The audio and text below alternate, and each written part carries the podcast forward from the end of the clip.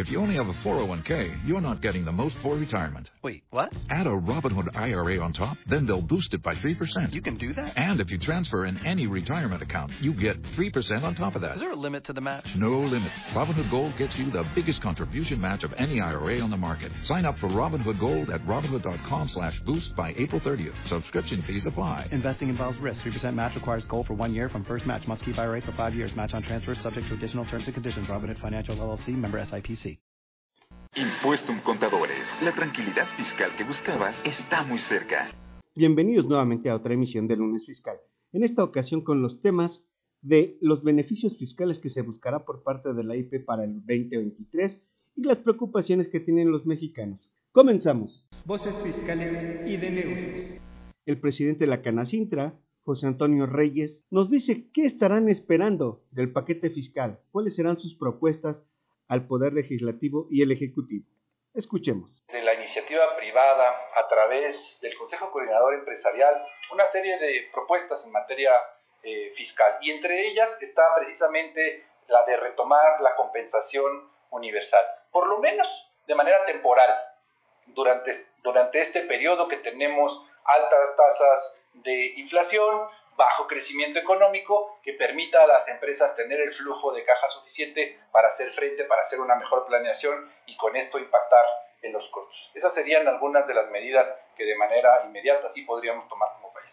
Alberto Vargas, VP Brand de Cantar, nos dice cuáles son las principales preocupaciones de los mexicanos. Esa parte de, de, lo que les está preocupando más a los mexicanos ya no es tanto ni el coronavirus ni la guerra en Ucrania, Mira, aquí lo interesante, eh, el barómetro pues nos da eh, una eh, imagen o una fotografía de, del momento en el que estamos levantando. Estos datos tienen información que recolectamos en el mes de abril y en el mes de mayo. Y vamos a tener información para octubre y para noviembre. Si te comparto ¿O, por, qué, por qué sacamos todo esto? Pues realmente sale porque del 2020 para acá, pues pandemia, eh, temas inflacionarios, temas de bueno, muertes con antes de las vacunas, luego la vacunación, la guerra y ahora el alza de los precios. ¿Qué es lo que está preocupando a la gente? A nivel global, eh, lo que preocupa pues hoy por encima de cualquier otra cosa es la guerra en un segundo plano tenemos la economía o temas asociados a la inflación. Y el coronavirus pues ocupa digamos una tercera posición.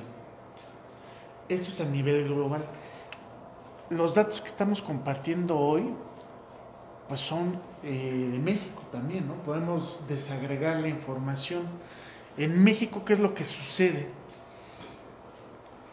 Te fijas dónde está COVID, pues sí está jugando entre las primeras posiciones, pero está mucho más alejado. ¿Qué nos preocupa a los mexicanos?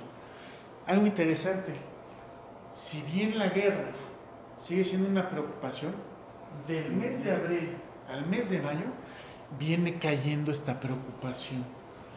¿Por qué? Pues porque la guerra está lejana, de repente dejó de tener cobertura mediática o incluso acciones mismas de, la guerra y el mexicano, contrastado con el resto del mundo, el tema de medio ambiente o de clima preocupa el doble de personas que a nivel global.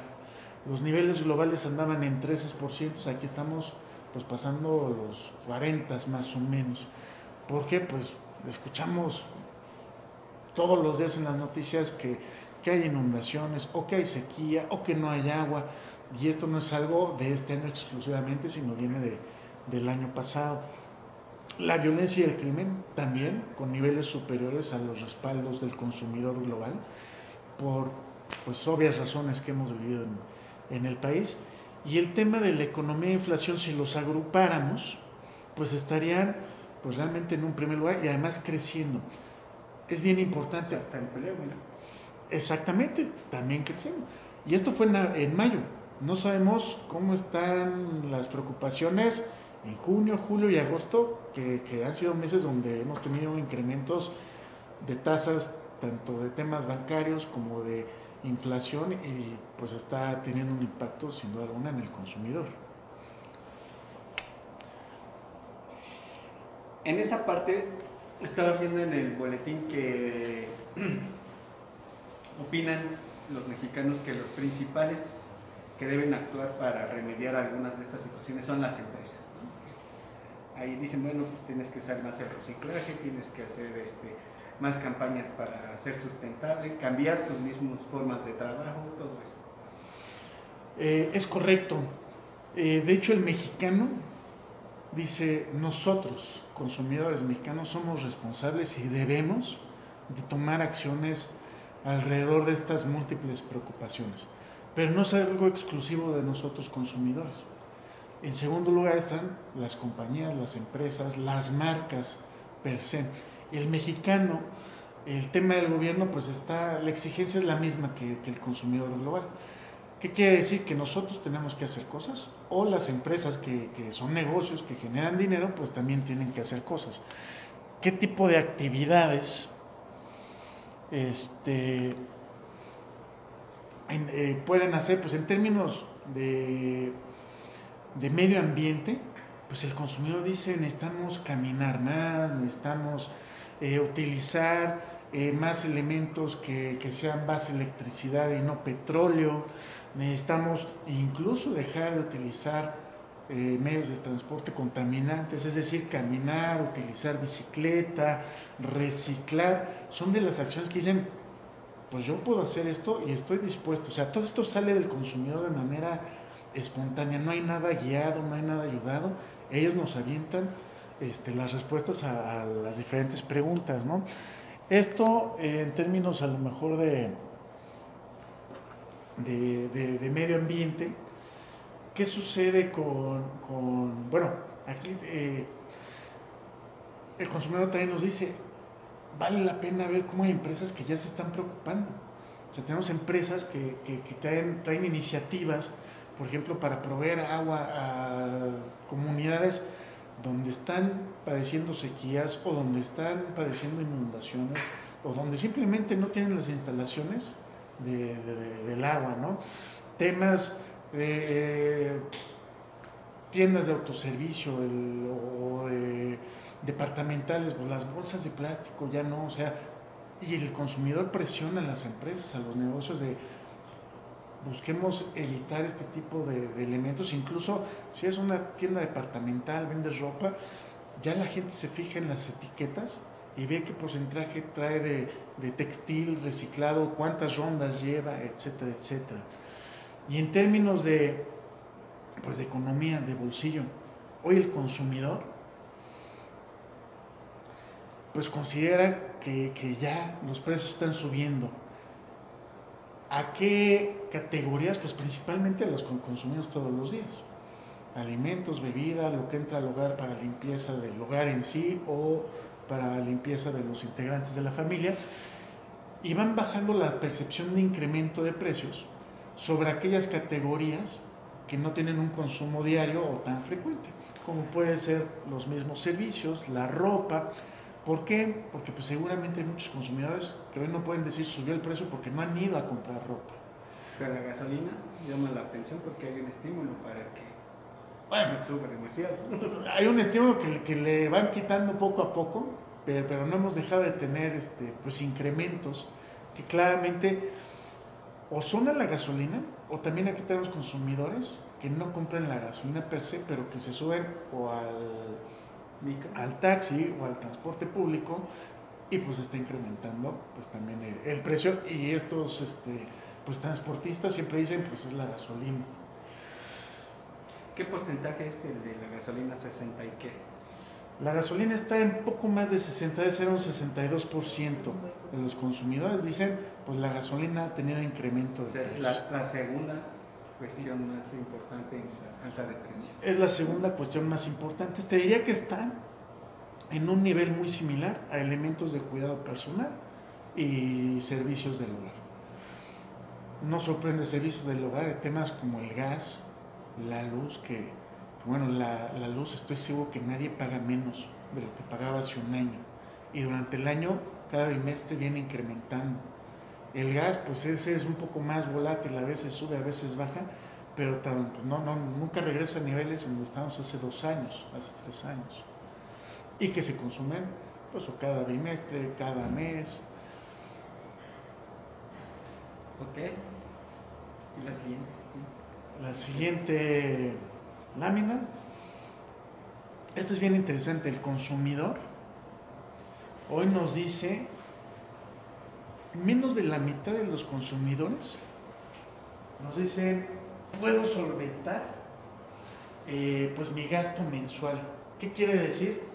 Que más de la mitad ya está teniendo problemas, nos dice que es difícil o que no puede solve- solventar.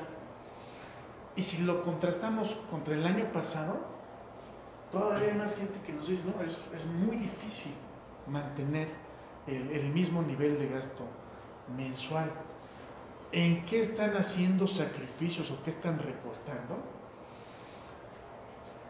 Pues las, las categorías o los elementos que no son de consumo diario o indispensable, como un auto nuevo, teléfono celular, los electrodomésticos, líneas blancas, pues son cosas que ya cerca de la mitad de la población dice no los puedo cubrir. Recortan.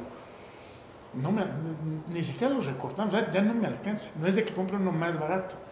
Acá en, en la alimentación, cuidado personal, o sea, no, tenemos, no hay nadie que nos diga lo puedo cubrir el 100%.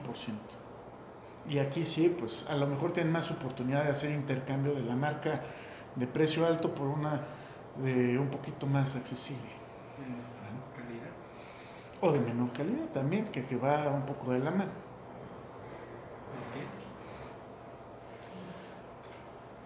Eso en el corto plazo, en el largo plazo, pues ya los consumidores dicen, en mis planes de vida alrededor de el mismo ahorro, la educación de mis hijos, este, el cambiarme de, de casa, pues es algo que, que- que- que ya hoy se está viendo impactado. Y sobre todo si, si tuviéramos estos datos del día de hoy, pues bueno, en particular la educación Cerca de la mitad ya no va a, ya no va a ahorrar. ya no va a ahorrar. Dice, ya hay un impacto, o a lo mejor va a ahorrar menos. O sea, si yo venía ahorrando 100 pesos, pues es altamente probable que, que- que esos 100 o desaparezcan o se conviertan en 50 o en 20. Lo cual va a impactar pues en el número de años que va a tener que ahorrar para el objetivo que tenía en mente. Ok. Eh, pues realmente eh, aquí seguimos hablando de, de, de- de- Ese sentimiento positivo a qué se refería. Es, es alrededor de las marcas y, y la comunicación. Hablábamos de qué puede hacer el, con- el consumidor, bueno, pues lo que vimos anteriormente, cosas que ya están haciendo. El tema de las marcas es que las marcas estén tomando acciones alrededor de estas preocupaciones. O sea, ¿cómo, cómo lo tomas? Pues como algo que o sea, lo- me viene bien. O sea, qué bueno, me da gusto. O sea, es muy buena idea que las marcas comuniquen pues estas acciones alrededor de, de temas que ayudan o a la crisis eh, climática o a la crisis económica y que por ende pues me van a terminar beneficiando directa o indirectamente Que sean más solidarias ¿no? con el consumidor. que acompañen al consumidor. O sea, las marcas tienen que acompañar, o sea, primero escucharlos. El consumidor es, es el dueño de las marcas, el que decide si gasta un peso en la marca A o en la marca B.